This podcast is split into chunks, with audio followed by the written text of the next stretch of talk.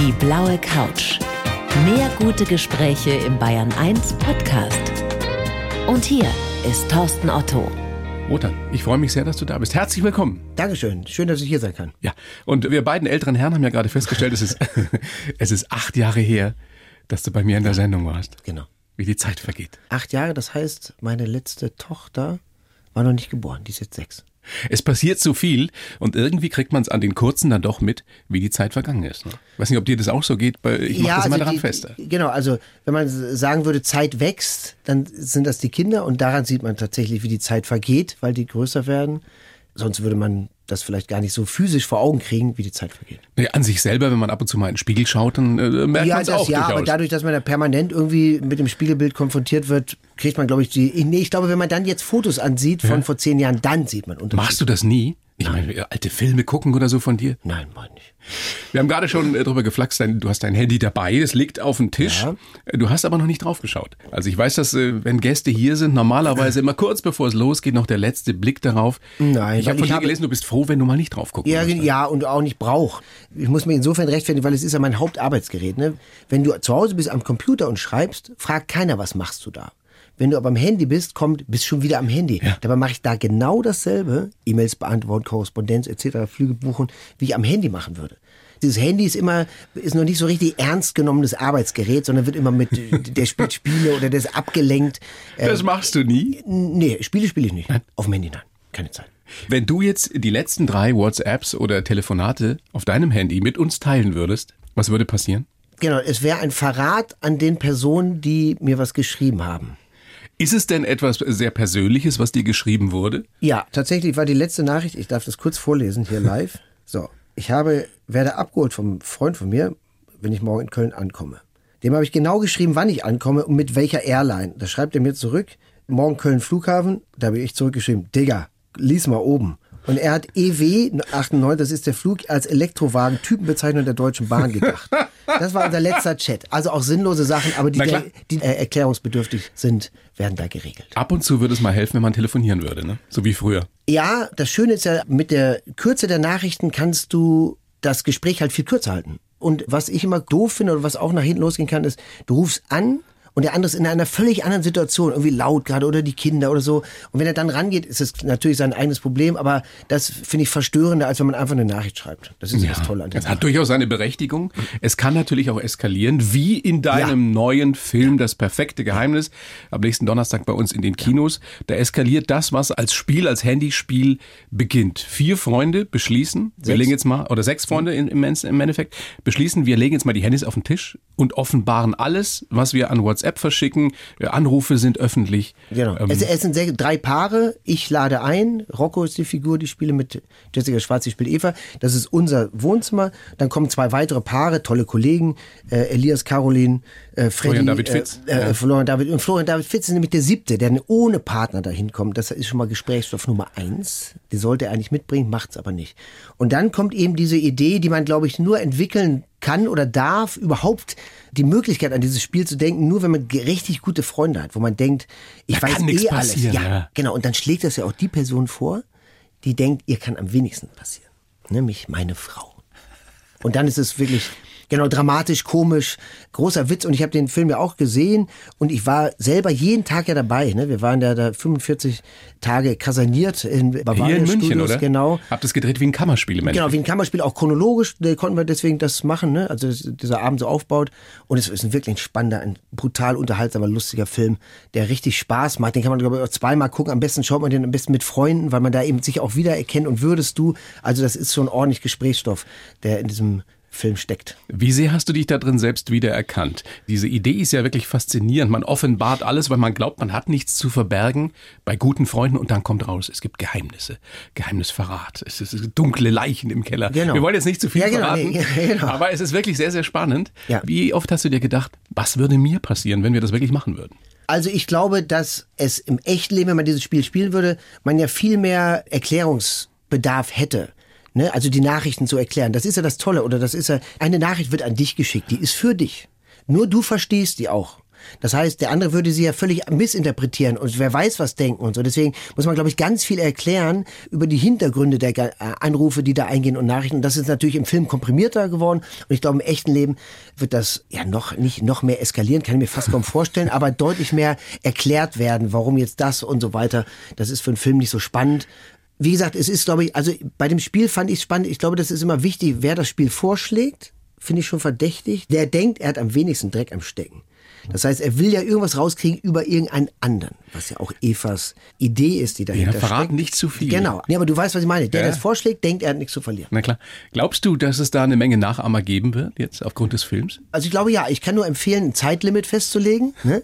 oder ein Codewort zu vereinbaren, was man dann irgendwie sagen kann, damit dann das Spiel beendet ist. Ein Codewort! Ja, weil. Wie im Sadomaso-Keller oder ja, was? Ja, genau, genau. Äh, ab da nicht mehr würgen. Nee, aber das Problem ist ja, dass, äh, da ist uns auch klar geworden bei diesem Spiel, dass du spielst ja nicht nur mit den Sechsen, sondern du spielst auch mit allen, die anrufen. Und mit allen, die Nachrichten schreiben. Weil alles öffentlich ja, wird. genau. Was heißt, die spielen dieses Spiel, ob sie wollen oder nicht, ja auch mit. Und das ist eben auch ein bisschen auch schon Verrat. Ne, wenn du eine SMS vorliest, die nur für dich ist, das würde ja keiner machen. Ich weiß es nicht. Ja, aber das ist eben auch schon Verrat. Und es hat, wir haben ganz viel darüber gesprochen, welche Bedeutung das Handy hat und welche Bedeutung Geheimnis hat. Und dass das Briefgeheimnis eben ein solches ist. Ne? Das ist ja geschützt durchs Briefgeheimnis. Ich lese auch nicht von jemandem anders die Post. Nicht mal von deiner Frau? Nicht mal von meiner Frau, und äh, es sei denn, es ist eine Mahnung oder so. Aber zum Beispiel, wenn man, glaube ich, ein Geheimnis oder wenn man einen Verdacht hat oder Misstrauen und das Handy des anderen lesen will, dann ist schon das Vertrauen ja gestört. Dann ersetzt nichts das direkte Gespräch. Jetzt hast du es ja schon angesprochen, ihr habt da 45 Tage gedreht, in einem Studio fast schon kaserniert. Toller Cast, wir können es ja nochmal sagen. Florian David Fitz mit dabei, Elisen Barek, Friedrich Lau, Caroline Herfurth, Jella Hase, Jessica Schwarz, du. Ja. Also wirklich ein Knaller.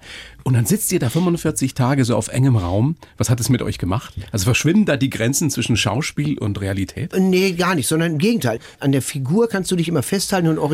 Ne? Dann bist du die Figur. Ne? Das ist ja nicht jetzt Typecast, sondern die Figur Rocco ist ja von mir auch entfernt, der ist ja eine andere Person. Zwischendurch kannst du eben wieder ins Private gehen und es war eben ganz toll, wie eine ewig lange Klassenfahrt, so Zeit verbringen mit diesen tollen Kollegen, die zu sehen, viel privat sich auszutauschen, aber auch mal stille Tage zu haben am Tisch, wenn man müde war, nicht einen Lagerkoller zu kriegen, aber eben auch albern zu sein, dass Bora uns einfangen muss wie ein Hühnerhaufen. Der Regisseur. Ähm, ja, der Regisseur Bora Daktekin, genau. Und dann eben ein Motiv zu haben. Es gibt, du weißt, du kommst niemals in ein anderes Motiv. Es gibt dann zwar paar Draußenszenen, die haben wir auch genossen am Schluss, dass man nochmal raus kann auf die Straße. Aber das macht natürlich was. Also es ist ein sehr fokussierter, sehr hochkonzentrierter Prozess gewesen, der eben auch ganz viel Spaß macht. Also es war wirklich toll, die Menschen auch hinter den Schauspielern kennenzulernen, die da am Tisch saßen. Und das war wirklich, wir haben uns jetzt gestern, wir alle wieder getroffen zu dieser Premierentour. Und das war wirklich ganz herzlich und alle haben sich gefreut, sich wiederzusehen. Hast du, äh, du musst ja nicht die konkreten Geheimnisse verraten, aber hast du Geheimnisse erfahren von Kollegen, Kolleginnen, die du noch nicht kanntest? jetzt gar nicht Geheimnisse, sondern man, ich habe halt mehr erfahren über die anderen Kollegen, als ich vorher im normalen Hallo, guten Tag Gespräch hatte. Das ist ja bei euch Schauspielern sowieso so eine Geschichte. Ihr dreht zusammen, man kommt sich relativ nah, es ist sehr eng und dann geht man wieder auseinander. Jetzt war es in dem Fall ja noch extremer. War es sowas wie ein Abschiedsschmerz tatsächlich? Ähm, mir war deutlich geworden, als ich die jetzt alle wieder gesehen habe, wie, wie sehr mir die ans Herz gewachsen sind in dieser Zeit, dass das was bedeutet hat, dass es ein bedeutendes Projekt ist. Ne? Wenn man so eng, äh, so viel Zeit verbringt, jeden Tag zusammen, dann schweißt das einfach zusammen und man teilt diese Zeit für immer. Und das finde ich einen ganz spannenden Prozess und das fand ich ganz toll, dass man sich darauf gefreut hat, auch die wiederzusehen. Also ich glaube, wenn Bora da nicht so ein tolles Gefühl hätte, Gespür gehabt hätte für diese Konstellation, dann wäre das eben nicht so. Aber es hat einen Heidenspaß gemacht. Klingt so. Richtig gut. Ja. Und wir freuen uns alle auf den Film. Also ab nächsten Donnerstag bei uns in den Kinos das perfekte Geheimnis. Wie machst du es im richtigen Leben mit dem Handy? Also du hast vorhin schon gesagt, du bist froh, wenn du mal nicht drauf gucken musst. Andererseits ist es ein Arbeitsgerät. Jetzt hast du drei Kinder auch. Zwischen äh, zehn und Zehn sechs. und sechs. Mhm. Dürfen die schon? Also die dürfen mal, die wollen auch mit den alten spielen, die wollen ja eigentlich auch oft das nur so in der Hand haben und so tun, als ob, ne? Weil ähm, und- cool ist. Ja, und das machen sie auch. Ja, weil sie sich einfach größer fühlen. In dem Alter will man ja immer größer sein und älter sein, als man ist. Aber ich habe gesehen, wenn man eben das reale Leben anbietet, Reiterhof, draußen Lagerfeuer, dann ist das völlig uninteressant. Echt? Ja, dann ist das. Da hast du aber was hingekriegt schon. das weiß ich gar nicht, aber das ist, glaube ich, wenn man das selber auch so vorlebt, wenn ich weiß, dass das Echte ist nicht zu ersetzen durch eine virtuelle Situation. Ne, wenn ich ein Pferd streichel, dann spüre ich das Fell und merke, wie es atmet und merke die Wärme des Fells. Wenn ich aber ein Pferd putze auf dem Handy, dann wische ich einfach hin und her. Und zum Beispiel schreiben lernen. Jeder Buchstabe sieht anders aus. Auf dem Handy ist es aber immer derselbe Tipp. Also du hast keine Sorge, dass deine Kinder, dass die Handy-Junkies werden? Nein. Weil aber, wie gesagt, diesen Anspruch muss man durchsetzen, indem man eben anderes anbietet. Ne? Also natürlich ist die Verführung. Und man muss es auch vorleben. Genau, also du vor- kannst viel absolut. erzählen, wenn du selber Absolut. ständig da genau dran richtig, hängst. Genau Ja. richtig, genau. Vorleben und anbieten. Du musst ja das andere Leben anbieten. Wenn du so nur sagst, ihr dürft nicht mit dem Handy, das ist kein, das ist kein Ding. Ich komme drauf, weil ich auch vor kurzem wieder eine Studie gelesen habe, dass die psychischen Erkrankungen bei Kindern und Jugendlichen durch den übermäßigen Konsum von digitalen Medien eben rapide zugenommen haben. Ja. Aber das macht dir keine Sorge. Also ich sehe den Suchtfaktor, ne? den hatte ich aber früher mit Fernsehen. Wenn dann irgendwie Western von gestern lief Nee, aber es kam was. ja nichts, oder? Ja, aber- Eine Stunde am Tag konntest du gucken. Aber, aber, aber ich weiß zum Beispiel, ein Freund von mir, der hat einen Farbfernseher und wir hatten nur so ein olles Gerät noch. Dann ist man dahin, da wollte man die ganze Zeit Fernsehen gucken, einfach nur so.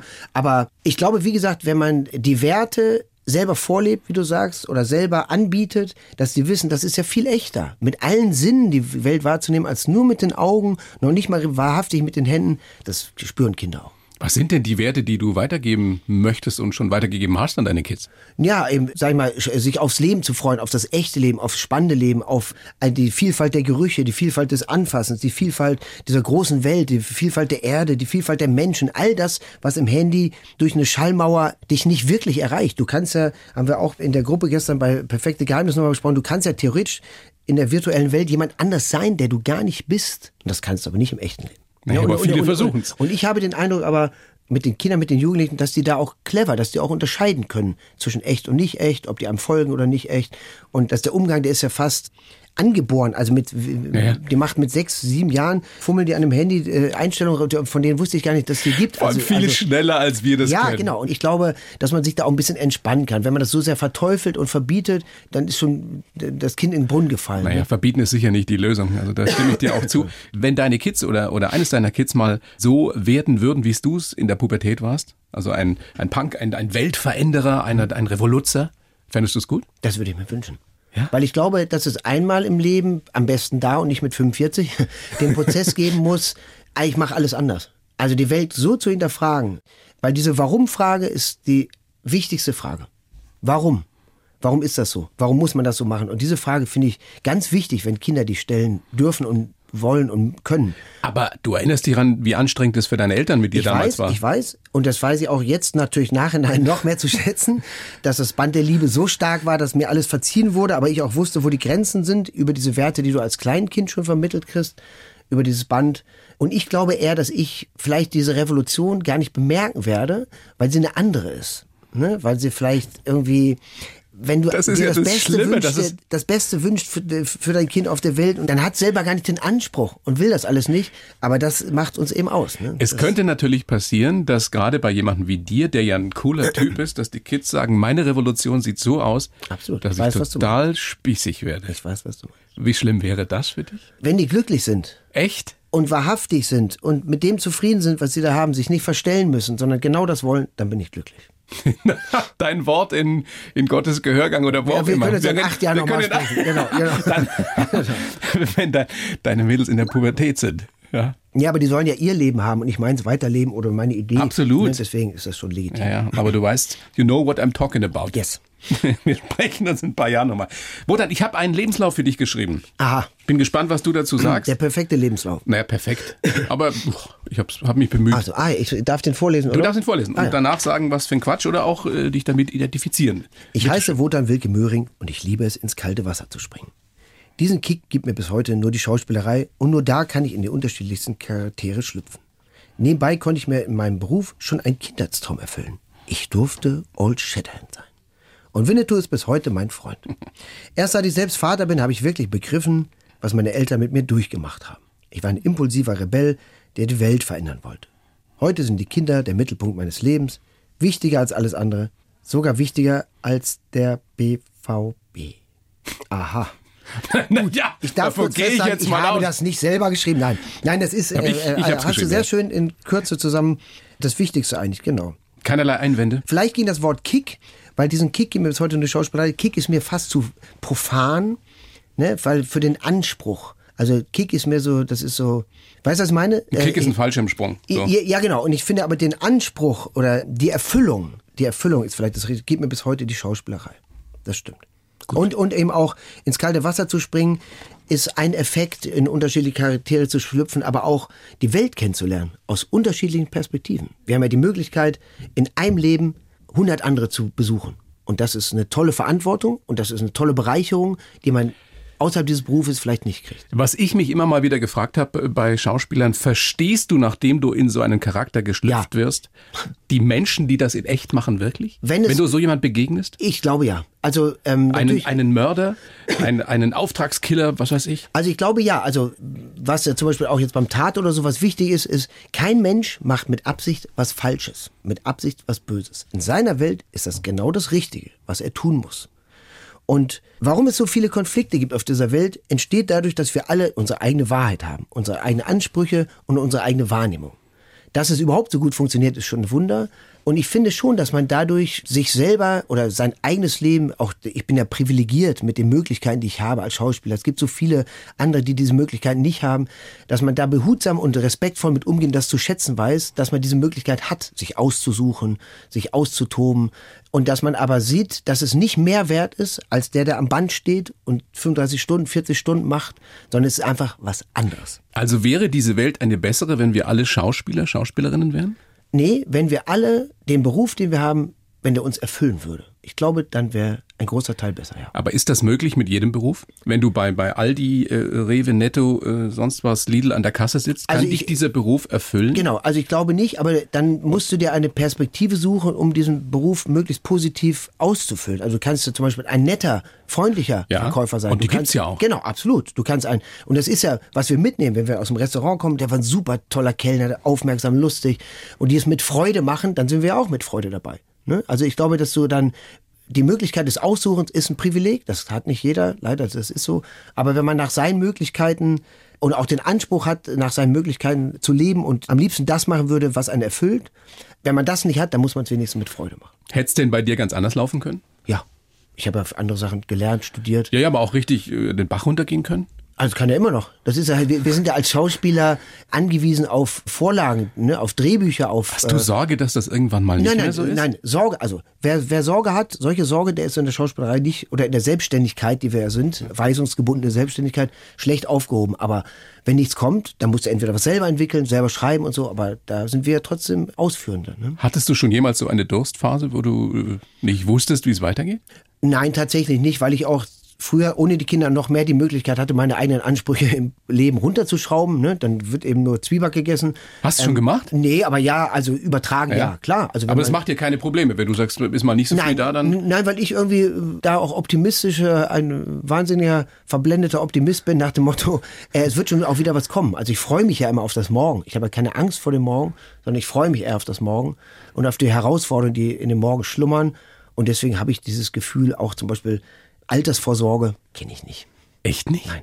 Ich weiß, dass ich jetzt, diese Perspektive hat sich geändert mit den Kindern. Keine weil- Lebensversicherung, nichts? Habe ich bestimmt auch, aber jetzt, ja, Habe ich bestimmt, dann Ja, habe ich meine Leute dafür. Nein, nein, nein, aber irgendwann mal abgeschlossen für Apple und Ei. Aber es Ich weiß interessiert dich nicht. Es interessiert mich nicht. Und ich habe jetzt, Aber weißt Ähm. du, dass da viele natürlich, die uns jetzt gerade lauschen hier auf der blauen Couch, sagen werden, naja, der redet sich leicht, verdient doch ein Schweinegeld als Schauspieler. ja, aber ich habe auch viel Verantwortung. Ich habe, äh, ähm, also ich mache das Beruf nicht für Geld. Ich mache auch Filme mit wenig Geld und so. Aber natürlich verdienen wir sehr viel im Verhältnis. Äh, das ist absolut richtig. Dafür verkaufst du einen Teil deiner Öffentlichkeit, einen Teil deiner Person an die Öffentlichkeit. Weil es gibt immer Leute, Produzenten etc., die noch mehr verdienen an dir, ohne dass sie dasselbe dafür eintauschen müssen. Aber diese Perspektive des alles ist möglich, hat sich halt verändert, das wollte ich noch sagen, mit den Kindern, weil du bist ja nicht mehr allein und zwar nie mehr. Das heißt, du hast eine Verantwortung denen gegenüber. Und ob du selber Zwieback isst, drei Tage lang, oder ob die Kinder Zwieback essen müssen, ist ein Riesenunterschied. Das heißt, du nimmst dann schon auch mal etwas an, von dem du vielleicht künstlerisch äh, nicht so überzeugt bist? Nein, Oder kannst du dir das leisten, das nicht machen zu müssen? Ge- Genau, also ich brauche irgendeine Herausforderung, irgendetwas, was mich reizt, die Figur zu spielen. Was muss der haben, dass du ihn spielst? Das Oder kann verschieden sein. Entweder etwas, was ich schon immer mal spielen wollte, entweder eine Variante, eine Facette, die ich noch nicht gespielt habe. Entweder das ist ein spannender Regisseur, ein tolles Buch, äh, da sind tolle Kollegen dabei. Und dann ist die Frage nach dem Geld und nach der Bezahlung immer erst der zweite oder dritte Schritt sogar.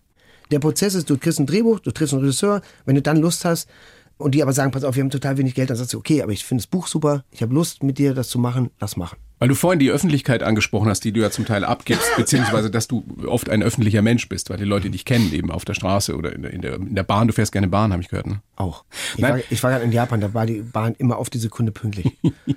Ach, Dafür gibt's andere tolle Sachen hier bei uns. Also, wie ist das? Wie begegnen die Menschen dir? Ich nehme an, du bist keiner, dem man so auf die Schulter klopft und sagt, ey, Wotan, schön dich zu sehen.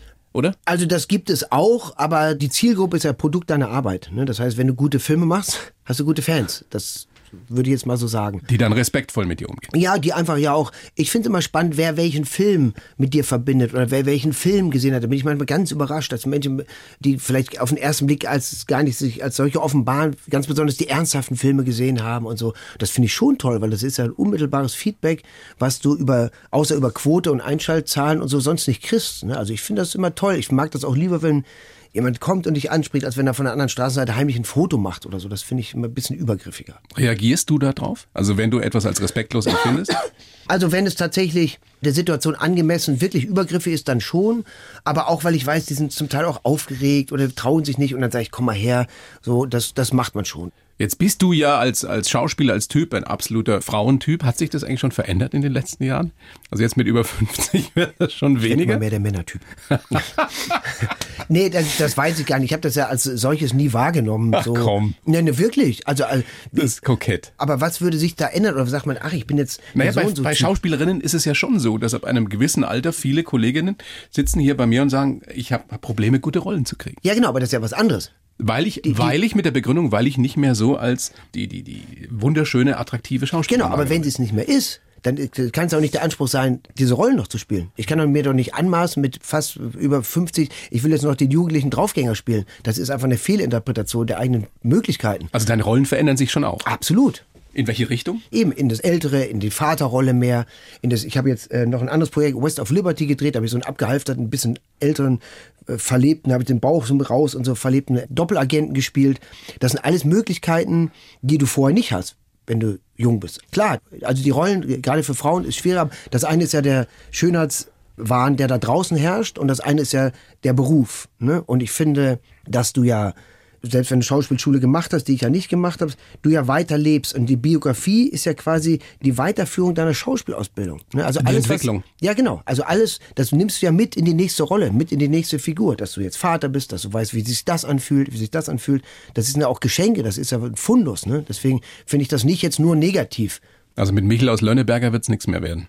Was macht denn Michel eigentlich heute? Das könnte ich. Aber er war ein Held seiner Kindheit oder Absolut. ist das nur so nee, nee, dahingesagt nee, nee, doch, doch, wirklich. Fand ich super. Also ich fand das aber alles super. Ich fand die Freiheit da in diesem unbedarften Schweden super. Die Tierwelt, also so überhaupt diese ganze Situation, das fand ich, fand ich schon toll. Was wirklich eine großartige Geschichte ist, dass du ja einen, einen Helden unserer Kindheit tatsächlich mal spielen dürftest, eben Old Shatterhand. Das ist neben, was macht es mit einem, wenn man wirklich so jemanden spielen darf? Ja, also da kamen halt drei verschiedene Sachen zusammen. Da kam zusammen ein Historienfilm zu drehen, ein Western und dann noch die Figur. Wo ich selber als Kind im äh, Kamai-Festspiele Pierre Brice zugejubelt habe und alle Filme gesehen. Segeberg, Ja, nee, in, ähm, es gibt noch ein anderes in NRW, im Sauerland. Und äh, alle Kassetten, aber alle Filme, alle die Melodien, eine Melodie erkennst du das ja, dass wir dieselbe Melodie, die Melodien verwenden konnten. Das war ein Riesengeschenk. Ne? Da haben auch alle mitgemacht. Ich hätte eigentlich was anderes drehen müssen. Es war ein Riesengeschenk und eine der bedeutendsten Filmerfahrungen, die ich machen durfte, war das. Und ähm, der Winnetou-Darsteller ist bis heute ein sehr Ein guter sehr Freund. guter Freund, absolut. Und das war genau wie jetzt zum Beispiel das perfekte Geheimnis.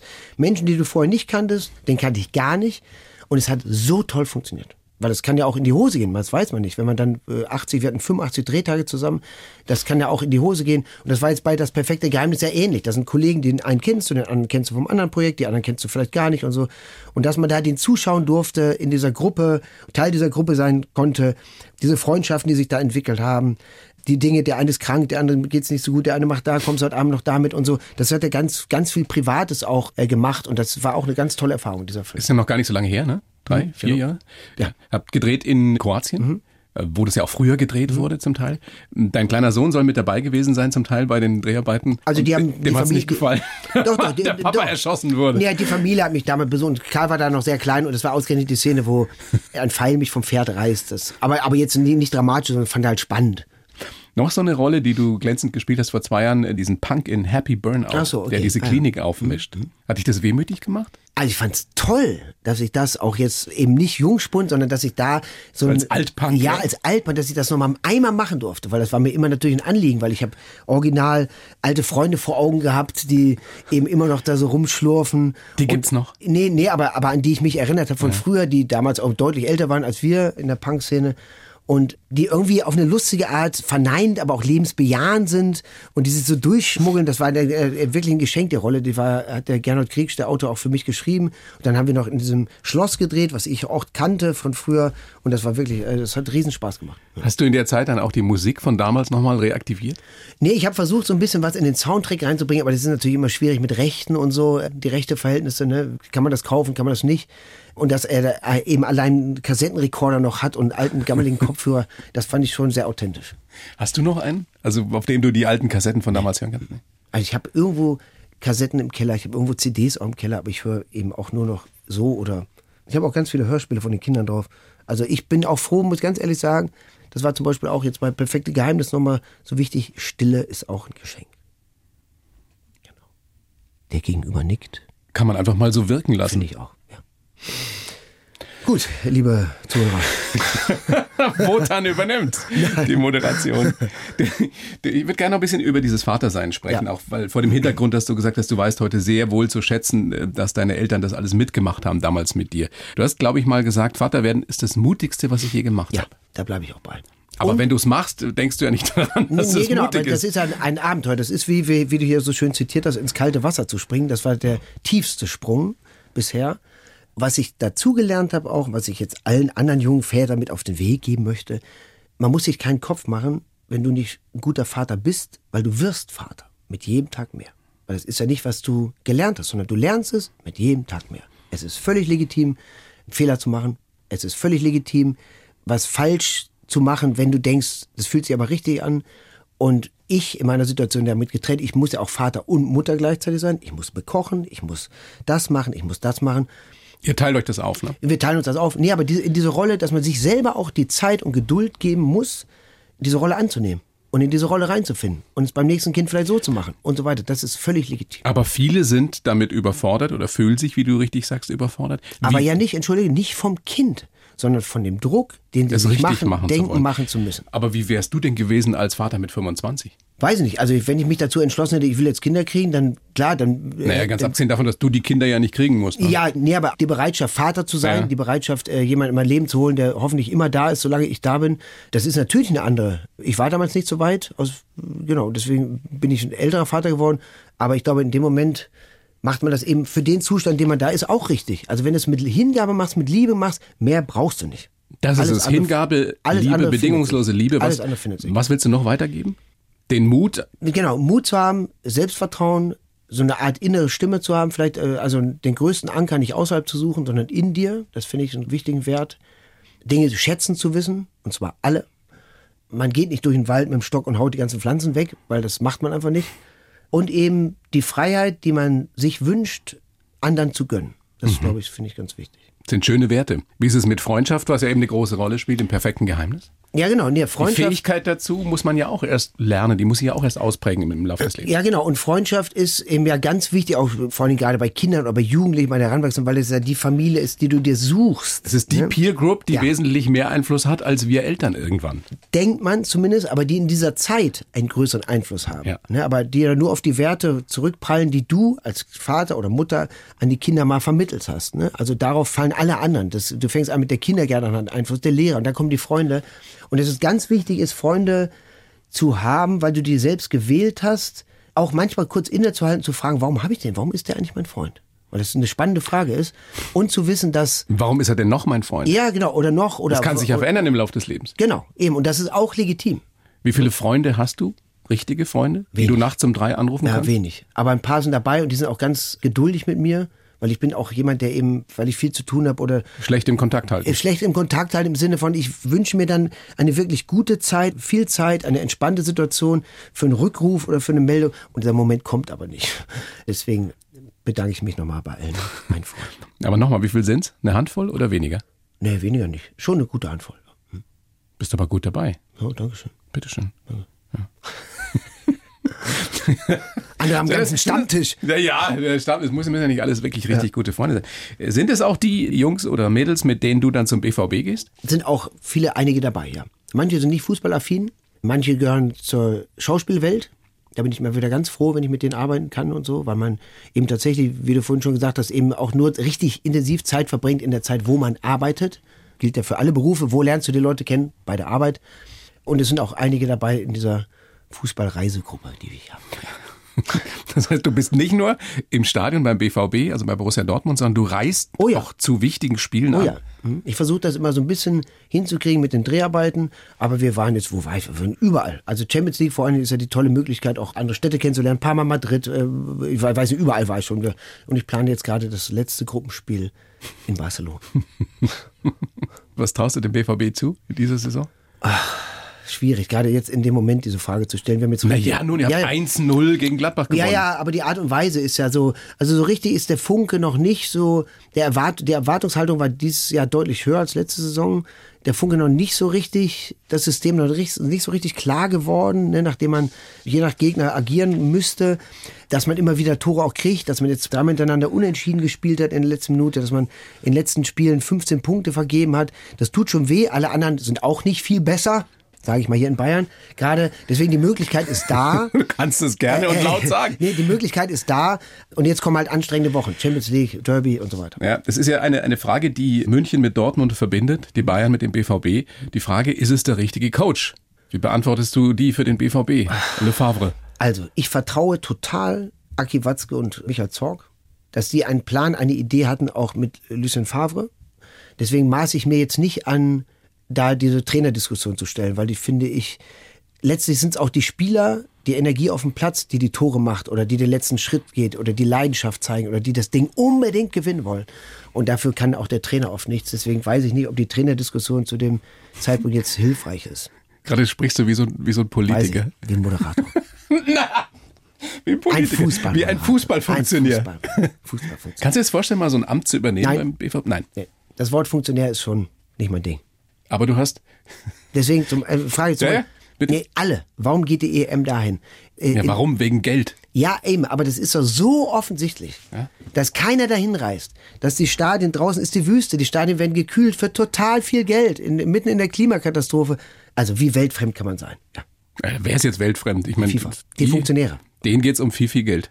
Ja, aber. Es also, gibt Menschen, die behaupten, das wäre eine der größten kriminellen Vereinigungen. Aber, aber ich finde es trotzdem auch, also klar wollen alle Geld verdienen oder manche auch mehr und manche noch gieriger. Aber letztlich ist ja ein Planet so. Was nützt dir dein ganzes Geld, wenn morgen alles kaputt Was nützt es dir denn? Du kannst es Nichts. nicht essen, eben. Und das muss doch jeder einsehen. Es muss doch einen Punkt geben, wo man sagt, Leute, wir haben jetzt so eine Steigerung von 2%, nicht 20, wie ich mir gewünscht habe. Also das verstehe ich gar nicht. Ich verstehe diese, aber das ist eben eine andere Grundhaltung. Aber es ist nach wie vor die Grundhaltung, die diese Welt ticken lässt, in weiten Bereichen. Weil viele Menschen offenbar immer noch nicht kapiert haben, dass man, äh, wie die Indianer schon gesagt haben, Geld nicht essen kann. Geld nicht essen kann und dass nicht alles ständig wächst oder wachsen muss, sondern dass es auch Zustände gibt, die einfach gut sind. Apropos wachsen. Stimmt es, dass du einen, einen Toaster besitzt, aus dem Toasts herauswachsen? Ach, das war jetzt der Übergang. Und, und ja, war ein ziemlich schlechter ja, Übergang. Und der dann die BVB-Hymne spielt? Ja, genau. Das ist ein BVB-Toaster, der druckt auf die eine Seite des Toasters das BVB-Logo. und wenn der Toast fertig ist, erstrahlt die Hymne. Ein Grund, warum, wenn die Kinder da sind, so viel Toaste, dass man es gar nicht essen kann. Weil die wollen einfach nur diese Musik. Hast du den gekauft oder geschenkt gekriegt? Ich glaube, den habe ich geschenkt gekriegt wie so viele andere BVB-Utensilien in meiner Wohnung. Schläfst du in BVB-Bettwäsche? Nein, tue ich nicht. Das geht zu weit. Spielen deine Kinder Fußball? Ja, mein Sohn ist tatsächlich im Fußballverein und alle gehen mit ins Stadion. Ich bin zum Beispiel Mitte Dezember auch wieder beim Weihnachtssingen im Stadion. Das ist sehr schön. Ne? Da singen dann 40, 50.000 Leute Weihnachtslieder.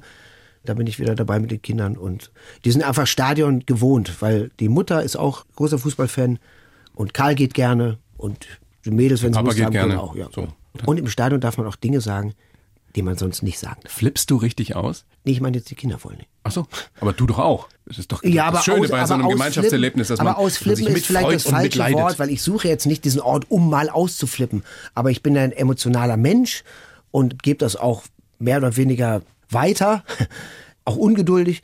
Und im Stadion ist klar, da hast du ja die direkte Situation und dann geht das raus, aber dann ist auch Spiel ist Spiel, ist es trotzdem nur ein Spiel. Und die Kids wundern sich nicht, wenn der Papa dann Nein, so und wenn die dabei sind, dann, dann, dann benimmt man sich ja trotzdem, du bist ja trotzdem in erster Linie Vater, auch wenn du im Stadion gehst, bist du ja nicht ein anderer Mensch.